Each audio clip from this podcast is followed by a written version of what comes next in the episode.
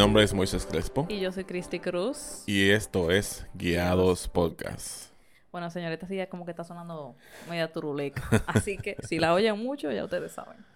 Eh, bueno, el episodio de hoy nace porque mi primo, él se llama Elías Cruz, nos invitó a mí y a, a unos amigos a hablar acerca del tema de los procesos y las pruebas. Y realmente esa conversación yo sentí como que fue tan edificante. Y sentí también que muy necesaria. o sea, como que... O sea, la forma en la que se, se mantuvo la conversación, las preguntas que se hicieron, realmente me inspiraron demasiado para hacer este episodio.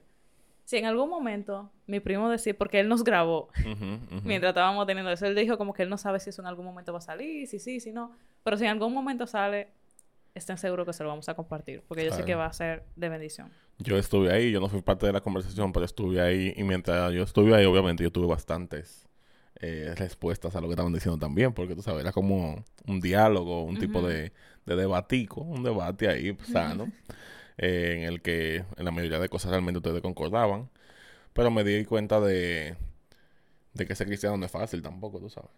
De que las pruebas vienen, de que van a llegar cosas que no nos van a agradar, de que realmente la vida del cristiano no es tan fácil como, como mucha gente quiere pintar. Sí.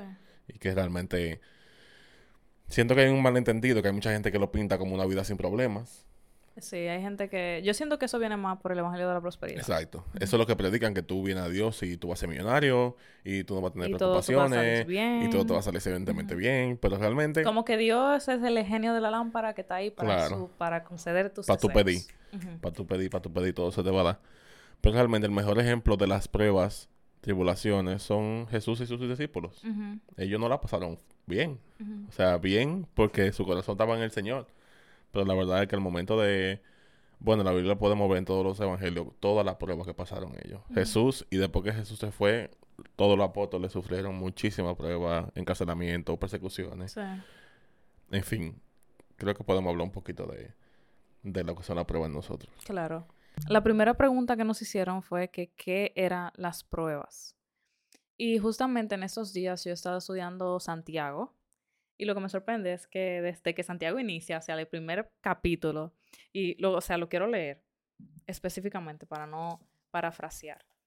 Y aquí tengo mi Biblia, la que yo uso realmente, no la linda, no la que se ve así. la verdad de todos los días. La que yo uso.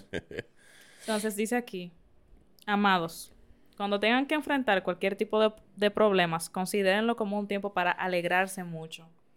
Porque ustedes saben que siempre que se pone a prueba la fe, la constancia tiene una oportunidad para desarrollarse, así que dejen que crezca, pues una vez que su constancia se haya desarrollado plenamente, serán perfectos y completos y no les faltará nada. Y algo que me llama la atención de las pruebas es que las pruebas Dios no las permite porque Él no, conozca lo que hay en nuestros corazones, sino que Él las permite para mostrarnos a nosotros mismos lo que hay dentro de nuestro corazón.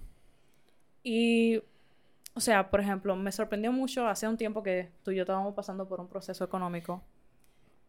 Y yo me recuerdo que yo estaba tan frustrada porque era como que, ok, yo sé que Dios provee, yo he experimentado cómo Dios ha tenido cuidado de nosotros, yo sé que nunca nos ha faltado nada, pero todo se ve como tan difícil y era como que, como que yo decía que yo estaba confiando en Dios, pero mis acciones... El estrés. No, y mis acciones decían como que yo estaba buscando resolver por mis propios mm, medios, yo estaba como que súper frustrada, súper estresada, como que mostrando cero confianza en Dios. Sí. Y ese proceso me permitió darme cuenta de mi poca fe hacia Dios. Y literalmente eso fue lo que el Señor trató conmigo.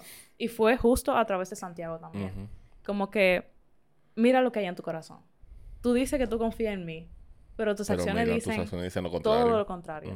Y me llama la atención también porque si uno sigue estudiando Santiago, en el capítulo 2 habla acerca de la fe y las obras, o sea, la fe sin obras. Incluso el último, el último versículo dice, así, o sea, como que la fe sin obras es muerto. Y hay muchísimos versículos, señores, si uno se pone a leerlo, uno comienza... a dar cuenta. No, le voy a leer par, solamente. Esto no estaba en el guion, pero... aquí no, hay guion, aquí el Espíritu Santo. Entonces, el versículo 14 dice, Amados hermanos, es el capítulo 2. ¿De qué le sirve a uno decir que tiene fe si no lo demuestra con sus acciones? ¿Puede esa, esa clase de fe salvar a alguien? Después dice, en el 18, alguien podría argumentar, algunas personas tienen fe, otras buenas acciones, pero yo les digo, ¿cómo me mostrarás tu fe si no, si no haces buenas acciones? Yo les mostraré mi fe con mis buenas acciones. En el 21 dice, ¿no recuerdas que nuestro antepasado Abraham fue declarado justo ante Dios por sus, buenas por sus acciones, cuando ofreció a su hijo Isaac sobre el altar? Ya ves, su fe y sus acciones actuaron en conjunto. Sus acciones hicieron que su fe fuera completa. O sea, como que eso a mí me, me vuela la cabeza, porque realmente la confianza no solamente está dentro de nosotros, sino que es palpable. O sea, uno puede ver la confianza. Y no es que, por ejemplo, ahí habla de las acciones, pero no habla necesariamente de que haciendo las acciones, o sea, por tus acciones es que tú tienes fe, sino que tu fe debería de dar como resultado que tus acciones sean de acuerdo a tu fe. Exactamente. No es que, que, que yo no confío en Dios, pero yo voy a hacer esto para que la gente vea y para que se vea mi fe. No, no, no. Tú tienes que tener fe y tu fe entonces demuestra mediante acciones las cosas. Por ejemplo, no podemos decir, como tú estabas diciendo ahora mismo, que confiamos plenamente en el Señor y cuando nos falta un peso nos estamos arrancando los cabellos. ¿Qué pasa? ¿Qué pasa mucho? O sea, uno comienza a hiperventilar, comienza a buscar qué lo que va a hacer, le suda la mano, pensando en cómo que yo voy a hacer ese pago, pero realmente la confianza en Dios está como dice la palabra, cuando tiene esa paz que sobrepasa todo entendimiento también. Sí, y no, o sea, y no es que no van a llegar a ese momento que como que uno se asuste un poco, realmente. No vamos a, a, decir como que uno no pasa por eso. Pero es como que nosotros tenemos que recordar constantemente dónde debe estar nuestra mirada. Porque algo que el Señor trabajó mucho en mi corazón a través de esa prueba fue también recordar la verdad del Señor de que mi mirada no, debe estar puesta en las cosas de aquí, de la tierra, sino que debe estar puesta en las cosas de Dios. Y no solamente, por ejemplo, con el proceso económico, sino también el proceso que tú y yo vivimos con la pérdida del embarazo. Sí. Yo siento que las pruebas nos permiten recordar la realidad de que estamos en este mundo, pero no somos este mundo. Así Como la Biblia dice en distintos pasajes, nosotros somos peregrinos en esta tierra. Entonces, muchas veces nosotros nos aferramos demasiado a las cosas que hay aquí. Y yo siento que a veces Dios necesita como que, recuérdate. Un remedioncito. Ajá, recuérdate, Cristi, de que tú estás aquí, pero recuerda que tu mirada tiene que estar enfocada en lo eterno. Y de verdad yo siento que como que una muestra de amor de Dios hacia nosotros es recordarnos de que nosotros no pertenecemos aquí, de que nuestro enfoque no debe estar aquí. Porque cuando nuestro enfoque está aquí, es que nosotros comenzamos a ver a Dios más como... A dudar. No, y a ver a Dios como el genio de la lámpara. Sí. De que Dios tiene que concederme todo lo que yo quiero, de que Dios funciona para mí y no de que yo decidí morir a mí misma para vivir para, Cristo. tú sabes que es muy interesante que tú digas eso porque recuerdo una conversación con una persona que yo conocía, que tengo mucho tiempo que no hablo con él, pero recuerdo que estábamos hablando y estábamos hablando sobre eso mismo del dinero y sobre por qué su fe en el Señor había como disminuido o se había eliminado. Él no era una persona que había pasado por ninguna prueba, pero se vio muy atraído por las finanzas, por el dinero de la otra gente. Y recuerdo que me dijo, ¿qué te da Dios aquí en la tierra? Me dijo, la gente tiene dinero, la gente que le cae atrás a Dios no hace dinero, no tiene esto, no tiene aquello. Y yo veo esos tigres que están en otra cosa y que están buscándosela y esos tigres tienen apartamentos de millones de pesos, me lo dijo así mismo. Y fue un shock total para mí porque una persona que creció en el Evangelio y que realmente sus padres dan fe y testimonio del Señor. Y el hecho de que él me lo dijera de esa manera me hizo dar cuenta de inmediato que Dios para él nunca fue. Él nunca amó al Señor por lo que él era, sino por lo que él entendía que podía conseguir mediante Dios. Y eso es penoso, ¿verdad? Claro. Porque lo que tú dices, el Señor no es el genio de la lámpara. Y no es solamente eso, sino que en un momento de prueba, su fe nunca iba a estar. Tú sabes, si hubiera pasado por una prueba que no la pasó, pero si hubiera pasado por una prueba, su fe nunca hubiera estado fortalecida. Entonces, como que eso, esa, hay muchas personas que piensan así, tú sabes, esa, esa parte me sorprende mucho porque entonces tú le quitas los, atributos al Señor, tú lo ves como otra cosa que lo que Él, él, es realmente. Él es proveedor, pero no es que, tú sabes, no es como que la vida del criado es tan fácil. La misma, o sea, la palabra lo que dice es que el Señor en las pruebas te va a acompañar. Y esa es nuestra esperanza, que Él va a estar con nosotros, que tenemos una esperanza más grande. Pero no es que simplemente nuestra vida va a estar resuelta en un segundo. No, y que, o sea, Yo siento que, por ejemplo, es fácil cuando uno no es un cristiano firme pensar de esa manera. De que Dios es que me tiene que resolver la vida. De yo siento que cuando uno no es cristiano como tan maduro, uno tiende a pensar así. O cuando uno viene de un, un contexto de evangelio de prosperidad, obviamente eso está muy en la raíz de lo que uno piensa.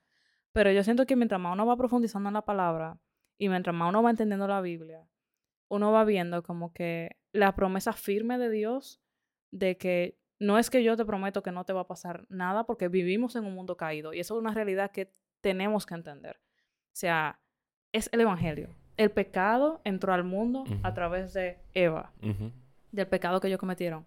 Todos pecaron. El mundo está lleno de pecado.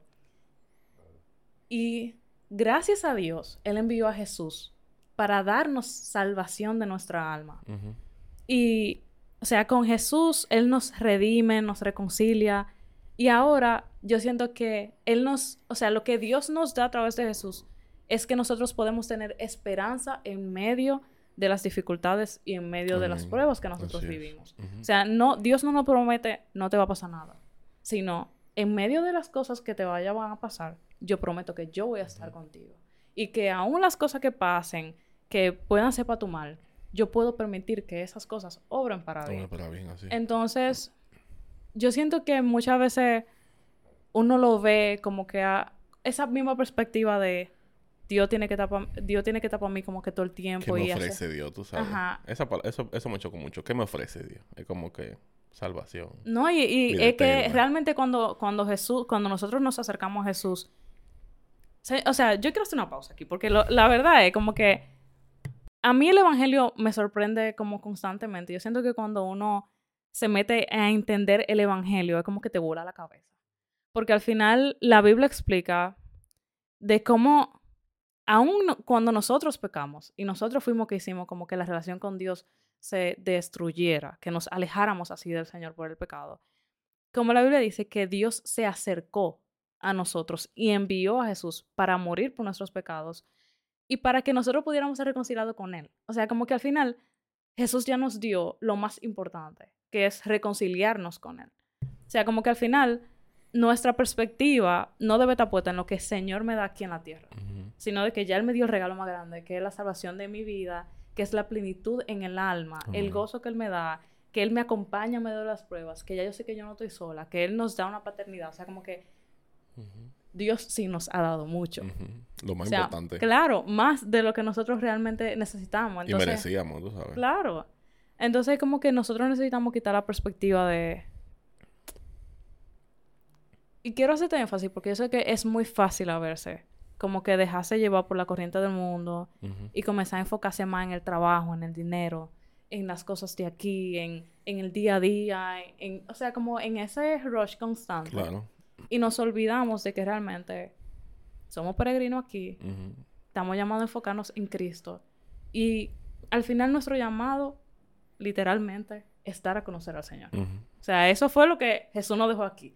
Es ir por el mundo, prediquen el Evangelio y, que la gente pueda conocer al Señor. Claro. Entonces, yo siento que cuando uno comienza a ver la vida desde esa, desde esa perspectiva, como que todo comienza a cambiar. Y ojo, que no está mal tú ser diligente de tu trabajo. No, no, para nada. enfocarte en tu familia, ni esas cosas, pero yo creo que hay que darle el lugar correcto a las cosas. Ya, exacto, es la prioridad. Es la prioridad. el Señor tiene que estar por encima y de todo.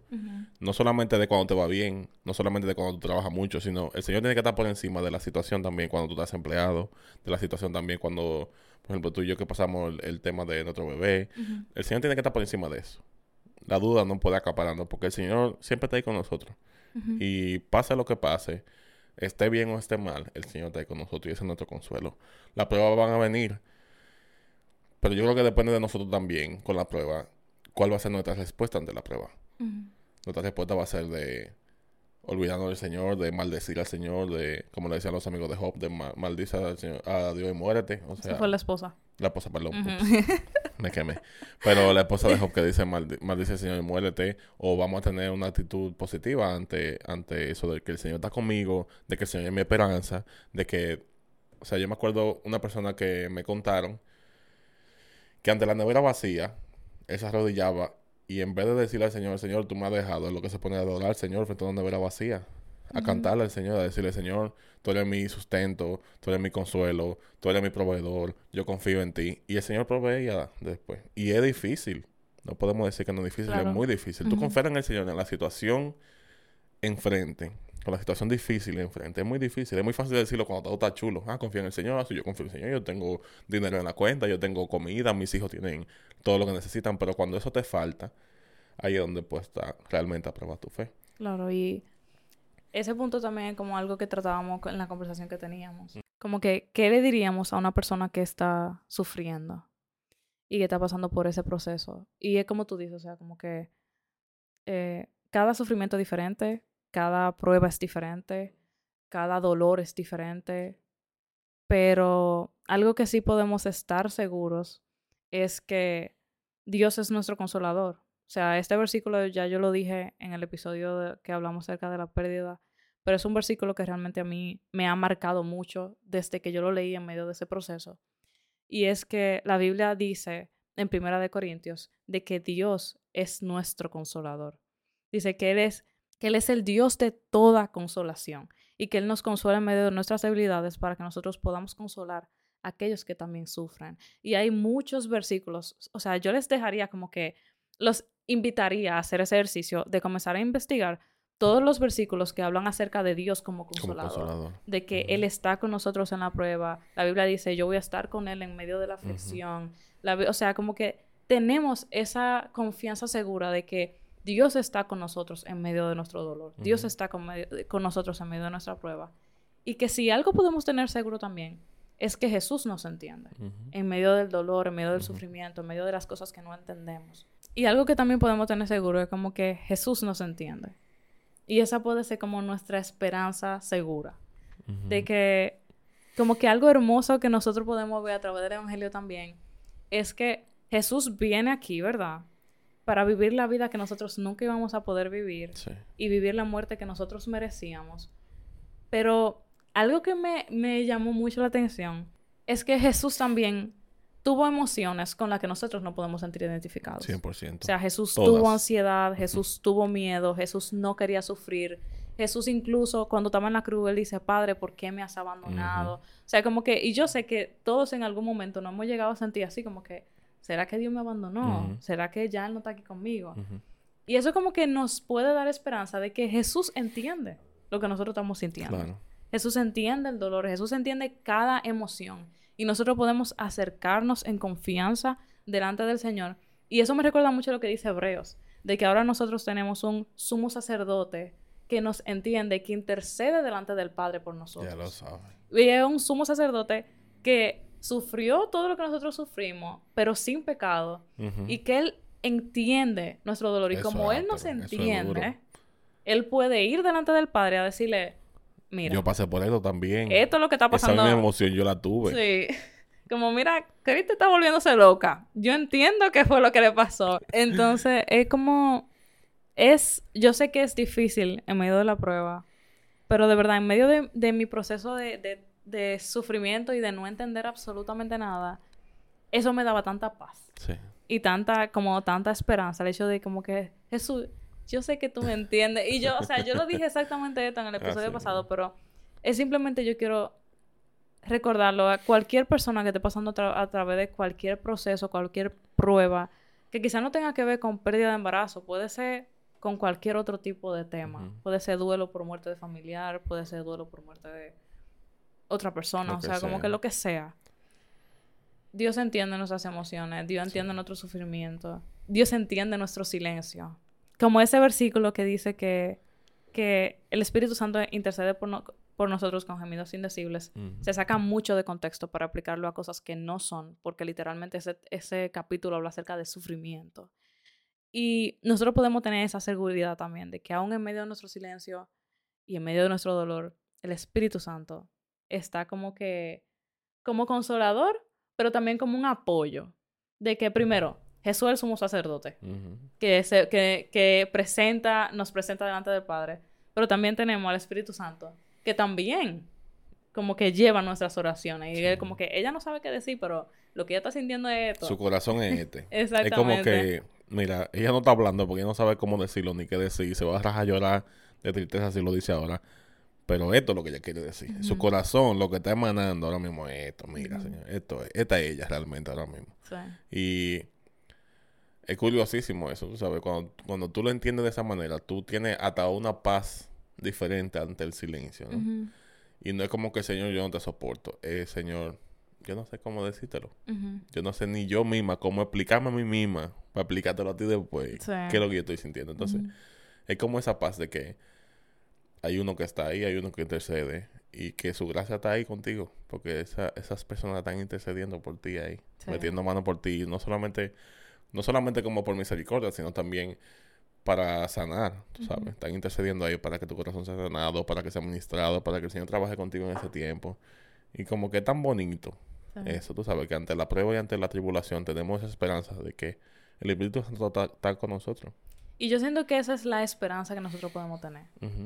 La esperanza que la gente que no tiene a Dios lamentablemente no tiene. Y es que en medio de las tribulaciones nosotros tenemos quien nos acompañe. Y quien esté con nosotros. Y quien interceda por nosotros. Y quien no pueda, pueda decirle al Señor lo que nosotros no sabemos decir en medio de nuestro dolor. Tenemos a alguien que nos entiende, que pasó por exactamente lo mismo y que, que nos acompaña. Otra de la, porque otra de las preguntas que hicieron ayer fue como, ¿por qué hay personas que dentro de la iglesia, cuando se convierten, aceptan al Señor en su corazón, comienza a irle todo mal y mm. personas que están en el mundo como que le va súper bien? Y la verdad es como que no podemos generalizar, como dijo un amigo de nosotros. Porque la verdad es que ambas cosas pasan. Suceden en los dos lados. Claro que sí. Hay gente que le va muy bien siendo cristiano y hay gente que le va... Le puede pasar su prueba, su proceso y le va mal. Y hay gente que en el mundo también le va muy bien. Hay gente que también le va muy mal. Y yo siento que eso se resumiría en lo que dice la Biblia de que el sol sale para todos. Así es. El sol sale para buenos, el sol sale para malos, la lluvia cae sobre buenos, la lluvia cae sobre malos. Yo creo que aquí lo importante sería recordar de que la Biblia dice, en el mundo tendréis aflicciones, Exacto. pero confíen que yo he vencido al mundo. Exacto. Que hay uno mayor que está con nosotros, que es verdad nadie, nadie, yo estoy segura de que nadie quiere sufrir. No, no. Nadie quiere pasar por momentos así. Pero también nadie está exento, lamentablemente. Lamentablemente es parte de la vida. Y es como tú decías ahorita, a mí me gusta enfatizar un poco en eso. Nosotros vivimos en un mundo caído. Cuando lo entendemos de esa manera, comenzamos a quitarle a Dios culpa. Tú entiendes de las cosas. Hay muchas veces que nosotros entendemos. Esa fue nuestra responsabilidad. Sí. Vivir en un mundo caído fue nuestra responsabilidad. Mala de uno. Y realmente en este punto ya no es que uno se puede zafar de vivir en el mundo caído. Entonces uno le toca. Tú sabes, ya estamos aquí, ya nos toca. Pero aún así Dios nos da esperanza, que eso es como que lo, lo que digo es como que mucha gente quiere responsabilizar al Señor de ciertas cosas. Mucha gente responsabiliza al Señor de la prueba. O responsa Hubo una gente que me dijo que yo no creo en el Señor porque existen las guerras. Pero tenemos que entender que vivimos en un mundo caído donde cada quien tiene su propia decisión. El Señor no está arriba como un títere con todo el mundo, sino que cada quien toma decisiones y esas decisiones muchas veces traen a cosas malas. Entonces, como que eso también nos quita un poco el hecho de, entender que vivimos en un mundo caído. Nos hace quitar esa responsabilidad constante de que Dios fue que hizo esto, Dios fue que hizo esto. Pero sí nos da la esperanza de que el Señor sí está con nosotros. De que el Señor, aún en un mundo caído, mandó a su Hijo. Y sí, imagínate cómo fuera la vida sin que Jesús hubiera venido a nosotros. Si ahora el mundo está como está, imagínate sin esperanza. Imagínate tú ver las guerras que están pasando, todo lo que está pasando en el mundo, que todos los días las noticias son peores, sin esperanza. Fuera, fuera horrible, en verdad, yo no me lo imagino. Y en verdad yo siento que la respuesta sería que Jesús es la esperanza para el sufrimiento. Amén. Literalmente, eso no nos, volvemos y repetimos, no nos hace exentos al sufrimiento. Pero sí tenemos la esperanza segura de que tenemos al mejor acompañante. Amén. Al, al que nos entiende más que cualquier otra persona, al que entiende nuestro dolor, al que nos va a acompañar, al que nos va a dar paz, al que va a estar ahí presente. Y eso literalmente lo cambia todo. O sea, el, hecho de poder recordar de que, ok, yo estoy pasando por este proceso, pero Dios está conmigo. No es lo mismo de que, ah, yo estoy solo pasando esto. Yo no tengo esperanza en medio de todo. Nosotros tenemos esperanza aún en medio del dolor. A mí me gusta mucho, por ejemplo, una frase que no me acuerdo, fue en la iglesia que la escuchamos, fue hace mucho, Pero hablaba sobre que, que Jesús es un artista y él tiene la obra final como lista. Como que ya él sabe lo que va a pasar en nuestra vida y nuestra esperanza tiene que ser esa, que él tiene el control de nosotros. Él sabe cómo vamos a terminar y él sabe que vamos a terminar en victoria con él. Eso es lo más importante realmente. Claro. Que nosotros estamos con la persona que, venció al mundo. Y que nosotros, aunque pasemos aflicciones, ya Jesús lo dijo, yo vencí al mundo. Nosotros tenemos que confiar plenamente en eso. Y eso que tú dices también me recuerda que yo siento como que la respuesta correcta sería porque, por ejemplo, la gente que dice de que, que piensan que el Evangelio es la salida al sufrimiento y la salida a los problemas. ¿Por qué no lo fue entonces para Pablo, para Pedro, para la gente, o sea, para la gente que sufrió y murió. Que su salida fue la muerte. Por el Evangelio. Que su salida fue prisión, que su salida fue muerte, persecución, tener que vivir de un lado a otro corriendo, no poder estar en un solo lado. O sea, realmente de ejemplo tenemos a ellos. Sí, y también me recuerda mucho lo que dice Hebreos, Hebreos 11, que habla de los héroes de la fe, que dice que ellos, o sea, habla acerca de cómo ellos fueron perseguidos, apedreados, fueron muertos. Dice que el mundo no era digno de ellos, que a mí ese, versículo a mí siempre me va a volar la cabeza como, wow, esta gente sufrió tanto por el Evangelio que dicen eso, que, ellos no, eh, que el mundo no era digno de ellos. Pero dice, pero ellos tenían su mirada puesta en la esperanza venidera, o sea, como que ellos tenían su mirada puesta en Jesús. Ellos tenían puesta su mirada no en las cosas de esta tierra, sino en Dios. Y eso realmente a mí me resulta muy inspirador.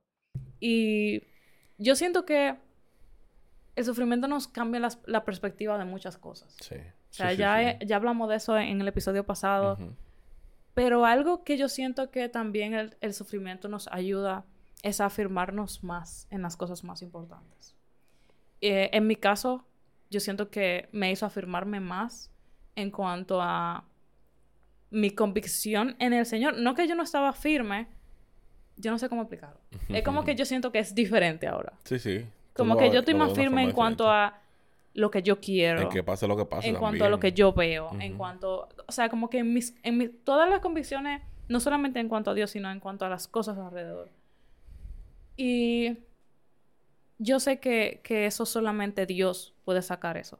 A través del sufrimiento. Entonces.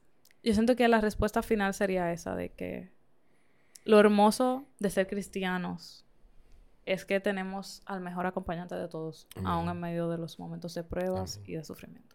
Donde la esperanza realmente es Jesús. Y, que, nuestro futuro no está definido por la situación actual. Que nuestro, nuestra vida no está definida por la situación actual. Sino que nuestra esperanza es Cristo. Sí. Y que mejor esperanza que esa realmente para, para nuestra vida, para nuestro futuro y nuestra, nuestra eternidad también. Yo creo que eso sería como que lo más importante. Y analizar también como dónde está nuestra mirada. Sí, eso es muy importante. ¿Qué estamos persiguiendo? Si estamos persiguiendo más las cosas de aquí, las cosas que queremos de este mundo, o si realmente nuestra mirada está puesta en el Señor, en lo que Él nos ha llamado a hacer, en hacer discípulos, en mostrar a Cristo.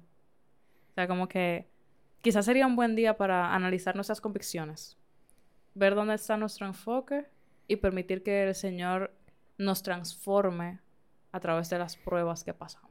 Porque al final, ahí mismo en Santiago, yo creo que también sería bueno estudiar Santiago a profundidad. Uh enterito. Literal. Yo, tú y yo nos sentamos una vez y fue bastante como mind blowing. Porque, o sea, literalmente ahí habla acerca de. Porque incluso Santiago dice: si están pasando por alguna prueba, alégrense, mucho. O sea, es como que te vuela la cabeza, porque lo que él te está diciendo es como que alégrate, porque Dios está formando tu carácter. Sí. Y Dios está formando tu corazón, que es lo más importante para él. O sea, no es que a Dios no le importen las cosas que pasan en el exterior, pero siempre nuestra alma y lo que pasa en nuestro corazón va a ser más importante para el Señor. Al Señor le importamos nosotros en integridad, como en todo. Claro, claro. absolutamente todo, pero realmente al final lo que le importa a Dios es que nuestro corazón tenga lo correcto y que seamos salvos. Y que podamos triunfar con Él en la eternidad. Eso es lo que al Señor le importa. Para eso Él mandó a su Hijo, para eso vino Jesús. Es simplemente el hecho de que Él quiere que nosotros estemos con Él en el cielo y que podamos celebrar con Él allá. Y nuestra mirada tiene que ser esa. Y la misma palabra lo dice.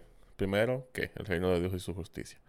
Y no es que no es que lo otro no exista para ti, no es que lo otro no importa, sino que lo otro es añadidura después de esto, después de, de, sobra, de más, eso Eso no es lo más importante. Esto es añadidura. Exacto. Y tú la puedes pasar bien, y tú puedes tener éxito, y tu familia puede tener salud, pero eso no es lo primero. Lo primero es el reino de Dios y su justicia. Sí. Y también, ya para yo dejar, señores, estudiemos Santiago.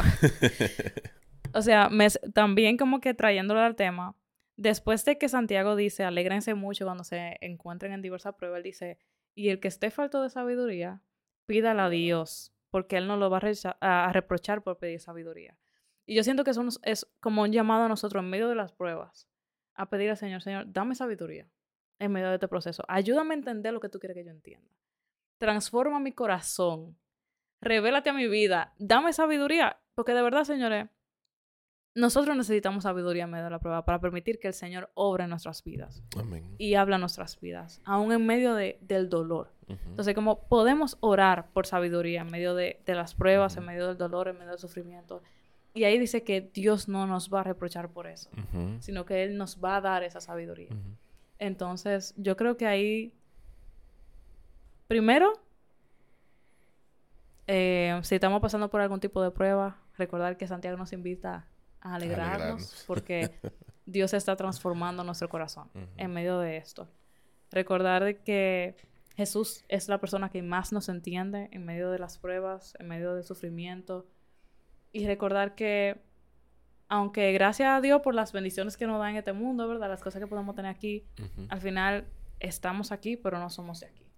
Y no podemos aferrarnos a nada de aquí. Y me recuerda mucho lo que hablamos en el discipulado con Fausto que estaba hablando acerca de que nosotros tenemos que dejar de aferrarnos a las cosas de la tierra.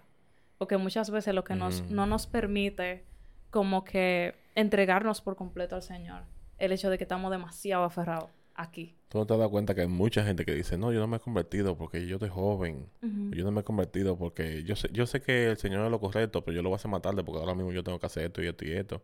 Y es como eso, es, eso que nos aferra al mundo es lo que nos evita a nosotros de tener esa plenitud en el Señor realmente. Sí, no, y eso también pasa con gente aún dentro de la iglesia. Claro, muchísimo. Muchas veces nos pasa y nosotros inconscientemente. Por ejemplo, yo sé que, incluyéndome, yo le tengo miedo al ministerio a tiempo completo, por ejemplo. Yo me voy a sincerar aquí, pero es por eso mismo, es porque yo siento que tengo que dejar cosas, dejar sueños míos, dejar cosas que, que yo deseo para entregarme completamente al Señor, a lo que el Señor le dé su gana, ¿tú entiendes? Y no debería ser. Y yo reconozco mi error en eso. Y creo que como cristianos debemos trabajar en eso, en que la voluntad del Señor sea lo más importante de nuestra vida. Y si el Señor, que si el Señor me dice mañana, suelta tu fotografía y tu video y dedícate a mí, yo debería poder decir sí, Señor. Porque si los discípulos lo hicieron y dejaron no, no solamente el negocio, sino su familia, todo lo que ellos conocían como, como de frente, yo debería poder decirle, sí, Señor, yo estoy dispuesto a pasar todo, a pasar toda la prueba, a pasar lo que tú quieras para yo servirte a ti completamente. Sí. ¿Y qué vamos a hacer entonces? Orar. No. no, tengo que trabajar activamente. Tenemos que trabajar activamente en, en entregárselo al Señor. Yo creo que esa, esa debe ser nuestra oración, de entregarle nuestro, nuestros deseos, nuestros anhelos y también entregarle al Señor nuestra forma de ver la vida en general. De entender que realmente lo más importante no es lo que tenemos aquí, de que vamos a tener altas y bajas, pero el Señor permanece fiel. Y también eso me recuerda mucho que la Biblia habla acerca de que uno tiene que tomar su cruz todos los días y seguirlo. Y al final es como que la cruz es el lugar donde uno muere. O sea, como que... Porque al final, si uno lee la Biblia, uno se da cuenta de que es una invitación constante a morir a nosotros a morir mismos. A uno mismo, sí. O sea, y cuando uno estudia los frutos del Espíritu... Los, eh, del Espíritu... el fruto del Espíritu uno se da cuenta de que literalmente el Espíritu Santo lo forma en nosotros a medida de que nosotros morimos a nuestros deseos, morimos a nuestra gana de pelear, morimos a nuestra gana de tener discusiones, morimos a nuestro chisme. Ahí como que el Espíritu Santo va obrando. Entonces yo siento que de la misma forma, o sea, como que constantemente uno tiene que ir entregando esas cosas al Señor, como que Señor, mira, yo te entrego mis sueños, yo te entrego mis planes, como haz conmigo realmente, no de boca, realmente lo que, tú, quieras. Y yo estoy como que aquí a tu disposición para hacer tu voluntad. Entonces, nada, yo creo que... Que en verdad eso es hermoso.